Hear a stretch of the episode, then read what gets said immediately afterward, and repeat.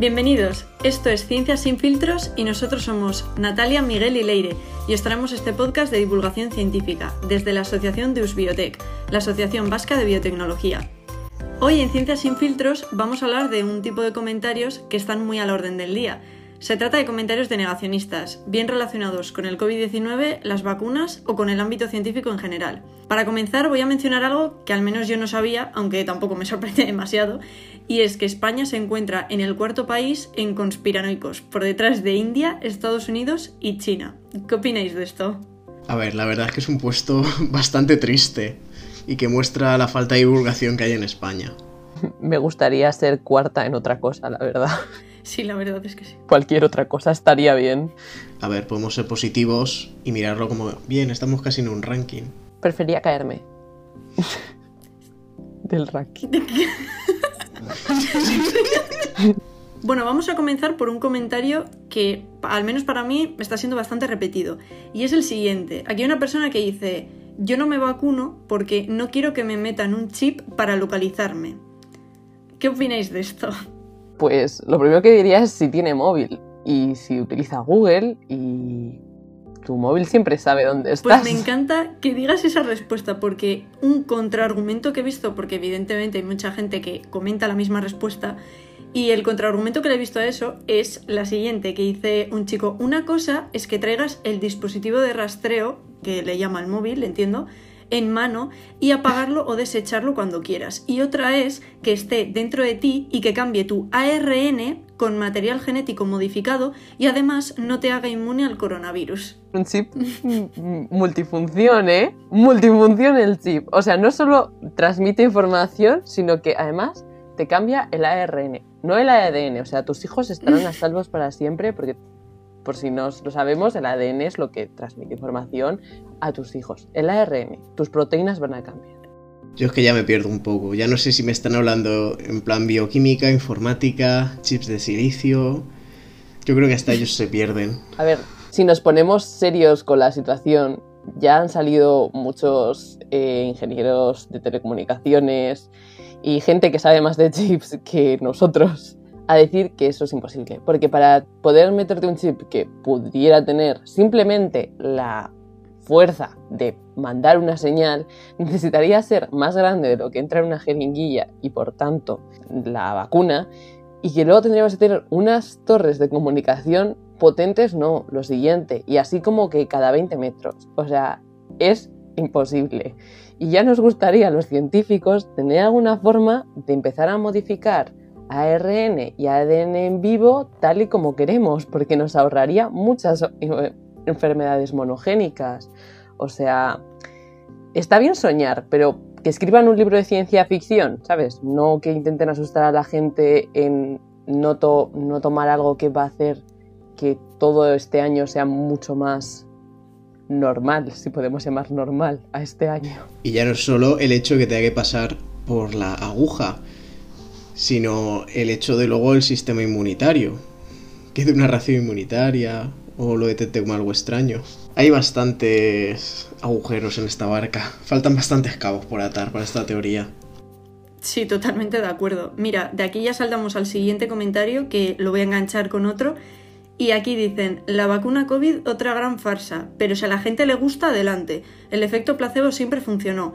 Pero no, ahora quieren meter miedo con que no hay para todos. El caso es asustar y enfrentar a la población. Y luego hay otra persona que dice, no más falsa, pandemia impuesta por la ONU y ordenada para imponer el miedo a la pobreza y así poder someternos. O sea, al menos yo creo que ya ha quedado suficientemente claro que toda esta situación de pandemia no es ninguna broma y que no es algo que, se han inventado y que lo, están imponiendo para, dar miedo, sino que es una situación real, que es algo que lo estamos viviendo todos en, en nuestro día a día y creo que ha quedado bastante claro, al menos de un año aquí. No sé cómo hay gente todavía que se lo sigue preguntando o que se lo cuestiona, no sé. Yo sobre el primer comentario diré que no sabía de la existencia de una vacuna de homeopatía y del segundo, la verdad es que es bastante odioso esos comentarios, ya no solo para nosotros, sino para la, gente que es médico, enfermeras, lo que viven día a día y encima que tengan que soportar estas afirmaciones. Totalmente. En el primer comentario no me queda claro si está en contra de la vacuna, a favor, si se cree la pandemia o no. Es como que se la tomen, pero que no me den miedo. Pues si tú no te la vas a tomar, ¿qué miedo tienes? Totalmente de acuerdo. Es que parece que ni esta persona en sí está segura de, si está a favor o está en contra, de si se lo cree, se quiere vacunar o no. O sea, porque de primeras dice tema del efecto placebo, que pues lo que hemos comentado, hombre, efecto placebo, una vacuna un poco raro, pero vale. Y, y, luego comenta eso, que el tema es asustar a la población diciendo que no hay suficientes vacunas. Pero no decías que no te ibas a vacunar. Pues entonces a ti te da igual, ¿no? No sé. Además, que si es español o española, no sé qué género tiene, no es obligatorio vacunarse para los adultos. Puede que lo hagan, lo dudo mucho, pero no es obligatorio. Solo son obligatorias las vacunas infantiles, por razones muy lógicas, pero en las que no vamos a entrar pero no es obligatorio. Si tú no te quieres vacunar, no te tienes por qué vacunar. ¿Es peor para el resto de tu comunidad? Claramente. ¿Es peor para ti mismo porque no tienes ni idea de si tu caso de coronavirus se va a complicar o no se va a complicar? Pues también. Pero si tampoco te la crees, pues te la puedes no poner, por mucho que no sea lo que alguien con algo de conocimiento te recomendaría. Exactamente. Y mira, aquí otro comentario que, que encontré, esto más bien es como una pancarta casi. Y, y pone, COVID-19 no es un virus, es el plan siniestro del desorden mundial, miedo, control, sometimiento y genocidio. ¿Y tú quién eres? Aparecen fotos de cuatro chicas, es un dibujo, y en uno de ellos aparece la chica con la mascarilla bien colocada y pone el esclavo obediente, en otra con la mascarilla por debajo de la nariz y pone el que necesita respirar en otra con la mascarilla bajada eh, por la barbilla más o menos, el que no quiere multas, y otra que aparece la chica sin mascarilla y pone el que sabe la verdad, y pone bozales igual a símbolo de control social, que es igual a no tienes derecho a respirar ni hablar. O sea, yo creo que se les está yendo demasiado... Mm, es que no tiene ningún sentido. Ya hemos mencionado en otro capítulo que la mascarilla en ningún momento dificulta que una persona respire y mucho menos que hable y, y, es que no, no entiendo cómo les da por hacer este tipo de dibujos y meter miedo a la sociedad o, o intentar que cambien de opinión en algo en lo que no pueden luchar, no tienen la razón. Es que no es un tema debatible.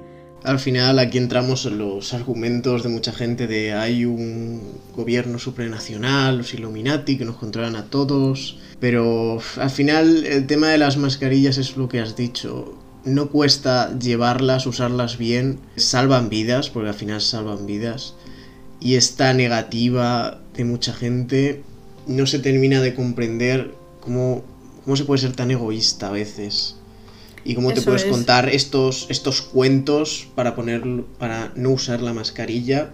Mira, es que a nivel personal, que bueno, que es sin más como un detalle, pero yo por ejemplo soy asmática y, y, hay gente eso que menciona, joder, es que cuesta respirar tal. Yo soy asmática y claro, me costó acostumbrarme, pero como a todos. Pero una vez que la he utilizado, hoy en día yo salgo con ella y no tengo ningún problema. Y como ya hemos dicho, el aire pasa perfectamente a través de ella y puedo respirar exactamente igual que luego sin mascarilla.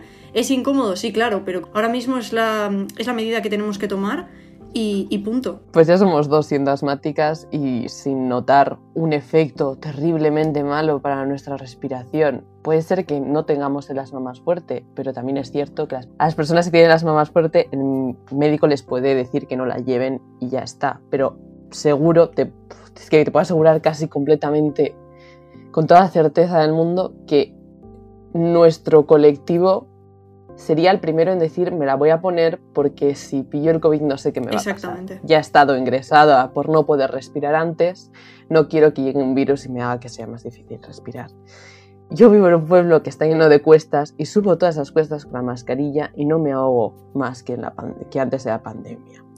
Es una tontería que no pueda respirar. Y, ya lo de hablar, ya no os cuento, porque si me toca subir muchas cuestas, lo que yo hablo no lo puede medir una grabadora no tenía ningún problema para hablar. Es absurdo. Recordar que antes de la pandemia ya había mucha gente que usaba mascarilla horas y horas en su puesto laboral y no ha tenido nunca ningún problema. Por ejemplo, los médicos. Al final yo creo que es ese egoísmo de yo, de a mí me molesta la mascarilla, yo no quiero llevarla. Si te contagio a ti eso ya me da igual. Yo soy joven, no me voy a morir, no me va a pasar nada, en teoría, por probabilidad, pero ¿Y cuántos influencers que dicen que qué más, nos, que, más nos dará el resto de la sociedad si ellos deciden no ponérsela? Que total, que si sus padres no creen en la pandemia, pues qué más nos dará a nosotros que ella se vaya a su casa sin mascarilla y salga a la calle sin mascarilla. ¿Ves lo que ya dijimos en el podcast anterior? La cuestión de las mascarillas no es solo protegerte tú. Para protegerte tú, el resto de tu alrededor tienen que llevarla. Y si yo estoy evitando que tú te contagies, por favor ten respeto hacia mí y evita que me contagie yo. Porque no sabes cuáles son mis patologías previas, mm, ves que soy joven, pero no tienes ni idea de lo que hay detrás. Por favor, ponte una mascarilla. Ayuda a que esto no vaya más que las UCIs no se llenen. Bueno, y pasando al, siguiente comentario, en este caso son como un grupo de pancartas que, menciona no a la vacuna, no al 5G, no a la mascarilla, test PCR dan muchos falsos positivos para el COVID-19, infórmate. Vacunas genéticas eugenesia, manipulación y sumisión, la conciencia sin evidencia y sin ciencia. No más mentiras, no más bozales, no a los test PCR y no a las vacunas. Yo de verdad es que es un poco mantenernos en los comentarios que hemos dicho, pero es que no entiendo nada y cómo esta gente es capaz de propagar este tipo de mensajes sin conocer de verdad la base científica que esto conlleva. O sea, no tiene ningún sentido en mi cabeza. El tema de las vacunas genéticas y eugenesia, bueno, luego va a haber más comentarios relacionados con eso, pero que estas vacunas no van a cambiar tu ADN, por favor. O sea, que eso quede bien claro, que no tiene ningún tipo de modificación en tu material genético, que no va a aparecer una enfermedad neurodegenerativa porque te ha cambiado un gen, no va a pasar eso. Eso no no no ocurre. A ver, yo diré a favor de esta, que no sé cómo es de grande la pancarta, pero ha hecho un mix de conspiraciones increíble. Ha metido todo lo que hay hoy en día en una sola pancarta. Son cuatro, ¿eh? Son cuatro. Son como un pack de, ah, pancartas que he cogido, sí, sí, para no... Ya, no tiene tanto mérito. no, lo siento, pero no. De, del tema del RN, por ejemplo, yo a mi madre se lo explico con que está el núcleo con el, con el ADN, que es el libro de instrucciones, y el R, eh, la ARN es como coger un POSIT, copiar la instrucción que te interesa y hacer la proteína. Al final la vacuna es como directamente el POSIT para hacer las proteínas. Y del tema de la PCR mm, se ha denostado mucho cuando es posiblemente una de las técnicas o uno de los logros en el laboratorio más importantes que ha habido y que es previo a muchas otras técnicas.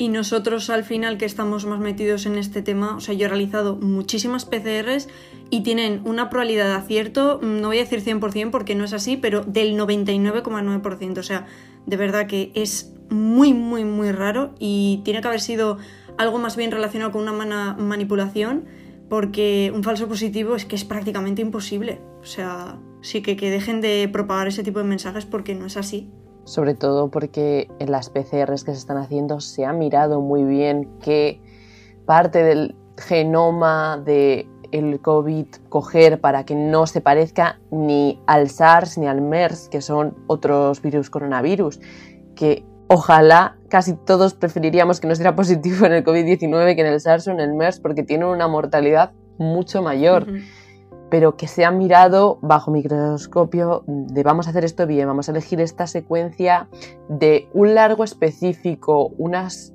unas específicas para que no se den esos vasos positivos y por eso es tan eficaz y por eso se utiliza como el estándar de oro y la prueba más veraz que tenemos en esta pandemia.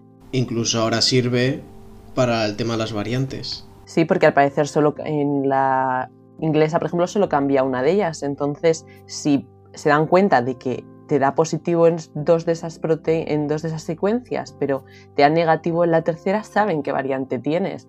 Es muy útil. Pero a mí de estas pancartas, de siete pancartas que nos has enseñado Leire, lo que más me ha llamado la atención, aparte de mandar a la mierda prácticamente todo lo que te enseña la ciencia, es hablar de la eugenesia, algo que se puso de moda, digamos, el siglo pasado en Estados Unidos y en la Segunda Guerra Mundial, que era eh, que solo podían reproducirse la gente que pensaban que tenían el mejor material genético. ¿Qué tiene eso que ver con una vacuna? Totalmente. ¿Qué creen? ¿Que la vacuna, que la vacuna va a ser capaz de identificar el material genético que tú tienes y va a decir, no, tú no, y te vas a esterilizar? Es que ya es una cosa de meter todo lo que pueden en algo para meter miedo. No está metiendo miedo el mundo, el mundo te está diciendo lo que hay. Tú estás metiendo miedo hablando de conceptos de los que no tienes ni idea. Eso es, es que son conceptos que como tú dices están tocando sin saber qué tipo de base tienen. Es que tú no puedes jugar con un comentario así porque no es para nada lo que está ocurriendo. No tiene ningún sentido. Para nosotros que estamos más familiarizados con estos temas, no hay por dónde cogerlo. ¿Sabes la, la conspiración que le falta ya para incluir todas, la de que Michael Jackson aún está vivo por ahí. Esa ya habría sido. Bueno, vamos a pasar a la siguiente. La vacuna que lo resucitó. Sí. Al menos este parece que está más relacionado con la ciencia, aunque luego no, no es del todo acertado. Que dice, el coronavirus no existe porque no cumple los postulados de Koch. Y es que el primer postulado dice que el microorganismo tiene que estar siempre presente en los animales que sufran la enfermedad y no en individuos sanos. Entonces, claro, hay personas con coronavirus que no presentan síntomas y esto sucede, pues bueno, como ya sabemos, en algunas ocasiones un individuo tiene el patógeno, en este caso el virus, pero aún no, no desarrolla los síntomas o puede ser asintomático y por ello no llegar a desarrollarlos, etc. Pero justamente por eso Koch hizo un término eh, que era el término de portadores sanos para referirse a esas personas que son portadores pero que no tienen síntomas. O sea, es que ya es como darle vueltas a algo que, no tiene salida. O sea, ¿cómo eres capaz de mencionar esto?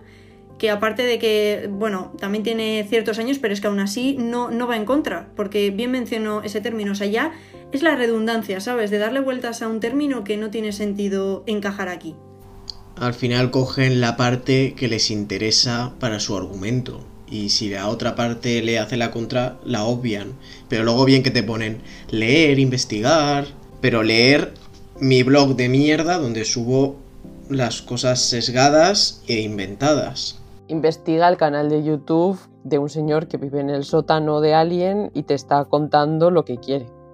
Esa es la investigación profunda. PadMed, ¿qué es eso?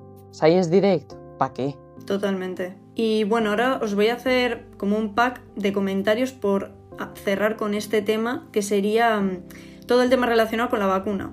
Entonces, esto es un montón de gente que cree que, bueno, voy a leer mejor los comentarios porque no tienen pérdida.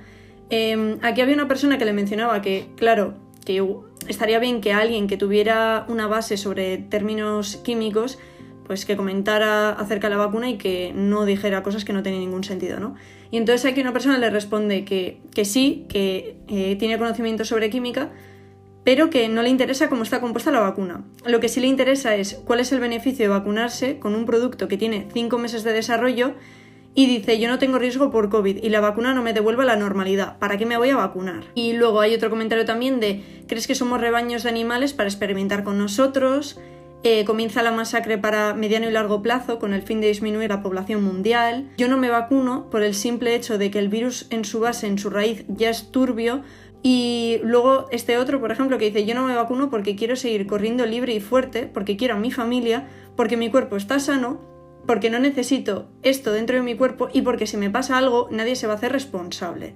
O sea, yo lo que, lo que me gustaría mencionar es que toda esta gente, que yo creo que ya había quedado bastante claro, que aquí no se salva nadie, que tú puedes tener 25 años, estar sano, llevar una, buena dieta, eh, hacer ejercicio, y no tener ninguna mm, otra condición a nivel de salud, como puede ser eh, asma o una enfermedad crónica, y aún así ha habido gente que la ha pasado muy mal, que ha estado ingresado en la UCI, que han estado semanas hospitalizados y se encontraban fatal, y después de meses todavía hoy en día les está costando recuperarse y conseguir eh, recuperar ese, ese nivel de vida que llevaban antes. Recalcar eso, que aquí nadie se libra. Entonces, poniéndote la vacuna, que evidentemente esto es algo optativo, que cada uno haga lo que quiera con, su cuerpo, ¿no? Pero es que poniéndote la vacuna no solo te estás protegiendo a ti, estás protegiendo a los de tu alrededor, porque con eso vas a formar una barrera, aunque tú no te des cuenta.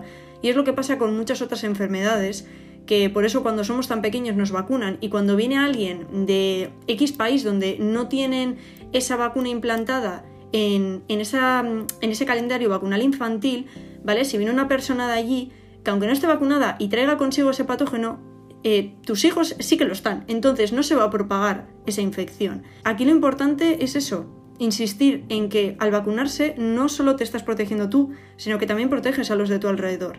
Y, que luego está el hecho también que se ha criticado bastante de que se ha desarrollado la vacuna en pocos meses. Al final, este ha sido un hito para la humanidad. Esto nunca antes ha pasado y hemos conseguido desarrollar una vacuna en poco tiempo, pero siguiendo los procesos que ha habido siempre, siguiendo todas las legislaciones, todas las regulaciones. Lo que pasa que antes se tardaba mucho, era burocráticamente muy difícil, pero al final eh, el trabajo de la ciencia en conjunto ha dado lugar a estas vacunas. Ha sido tan rápido, trabajando muy duro, porque hay una necesidad muy alta.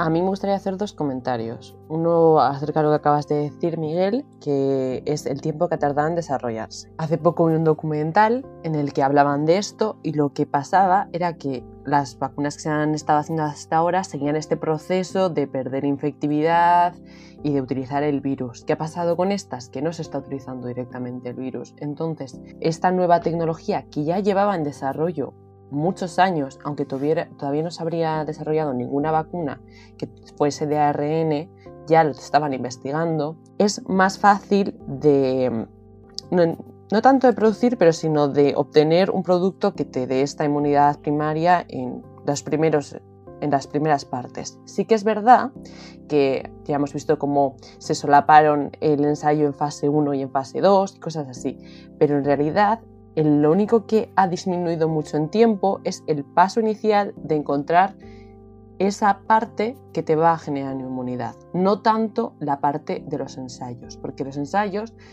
han seguido todo lo que pedía la CDC en Estados Unidos y la EMA en Europa para poder aprobarlas. Entonces es una cosa más de tiempos de investigación y desarrollo, lo que se ha disminuido y no tanto la parte de ensayos clínicos. Porque todas las vacunas que llegaban a superar el número que han superado estas, tardasen el tiempo que tardaran, que ponían en el mercado. Además, esta ha sido más fácil porque al final es una pandemia, hay mucha gente poniéndose mala, entonces es mucho más rápido llegar al número que te piden las agencias de los medicamentos de gente que se ha puesto mala o que se ha contagiado en el grupo de placebo y en el grupo de vacunas, porque al final estamos mucho más expuestos que a otros patógenos que para los que estaban haciendo las vacunas, porque tú a una persona no le puedes inocular algo para saber si se va a contagiar o no, porque eso está prohibido. Y que económicamente hay más, más interés, más fondos puestos en investigar y desarrollar la vacuna. Claro.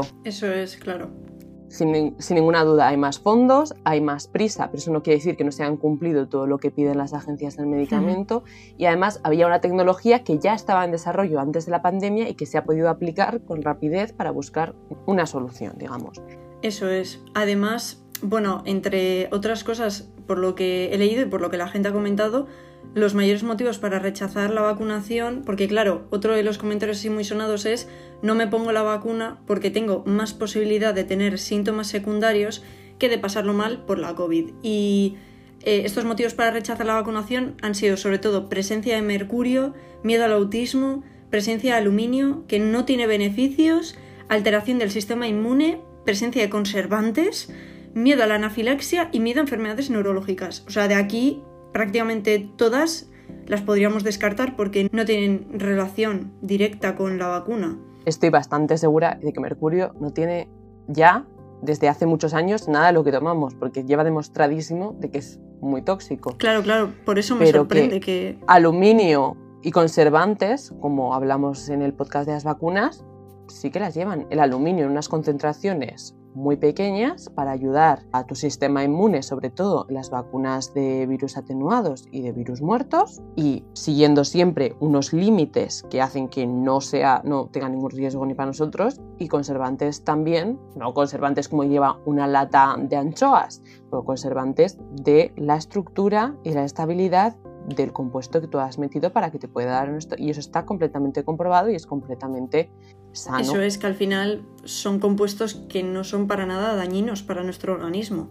Al final yo creo, por ejemplo, el tema de los conservantes también puede ser venido a raíz del tema de la alimentación, de este miedo que se está sembrando en la sociedad por parte de grandes marcas y colectivos de los conservantes son malos para tu salud. Que bueno, eso daría para otro episodio el cual podemos hacer. Nos lo apuntamos, Miguel. Vale, y ya para terminar, eh, algo que se ha escuchado mucho últimamente, y esto lo quería recalcar muy bien, que dice, está pasando en Europa aún hay tiempo, tres días después de vacunarse, ya caen enfermos y comienzan a morir. Esto lo vamos a ver a menudo. Yo no me vacuno por el COVID-19. Me acaban de confirmar que en una residencia de Madrid, a los cuatro días de haber vacunado a unos pobres ancianos, muchos sin querer, ya han muerto dos y hay muchos enfermos. Dais asco y los que gritáis en pro del veneno cómplices. A ver, es que quiero comentar este tema. Están diciendo en muchos medios este tipo de, noticias que solo hacen que sembrar el miedo. Para recalcar, cuando ponemos la vacuna, en este caso hay que dar dos dosis para que sea completamente efectivo. Con la primera dosis se llega a un 60% de efectividad y con la segunda alcanza un 95% dependiendo de las vacunas, que hemos visto que hay distintos tipos, Pfizer, Moderna, etc. Pero, pero bueno, lo que yo quería recalcar es que con la primera dosis llevas un 60% de efectividad. Esto se cumple más o menos a los 14-15 días de poner la dosis. Entonces, si a una persona la han vacunado hoy y pasado mañana da positivo en coronavirus, no tiene ningún sentido que se relacione eso con el hecho de haber puesto la vacuna. O sea, es que no está para nada relacionado porque no ha dado tiempo a que la vacuna pueda llegar a cumplir su función y aún así, como he mencionado, no sería una efectividad completa y total como como si se dieran las dos dosis, entonces hay que darle más margen para que, para que pueda llegar a hacer el efecto verdadero. Y, luego, por otra parte, que estas vacunas están hechas de tal manera que, como ya hemos mencionado en el capítulo de las vacunas, no son capaces de provocar la enfermedad, no están formados con, con el virus directamente. Entonces, es que, que digan estas noticias de que se vacuna y al de dos días da positivo en coronavirus, muy bien. Eh, dos cosas que encajan, perfecto. Que se ha dado la casualidad de que en el tiempo han encajado, pero ya está, no están relacionadas. Es que es como si, no sé, hoy me como un bollo y en dos días doy positivo al coronavirus. Es que sería el mismo ejemplo.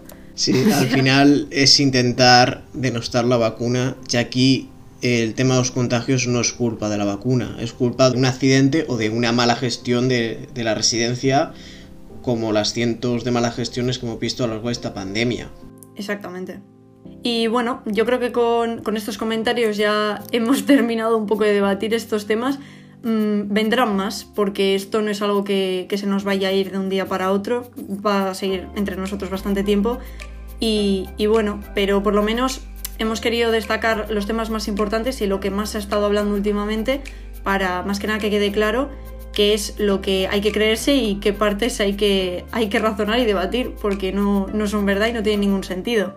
Bueno, pues después de estos comentarios tan controvertidos, diría, o tan absurdos en su gran mayoría, eh, nos despedimos y que sepáis que podéis contactarnos nosotros para que rebatamos cualquier otro tipo de comentario o para preguntarnos dudas, curiosidades o temas que los que queráis que investiguemos y os hablemos. Sabéis que nos podéis encontrar en arroba bibliotec, en Instagram, Twitter, Facebook y LinkedIn.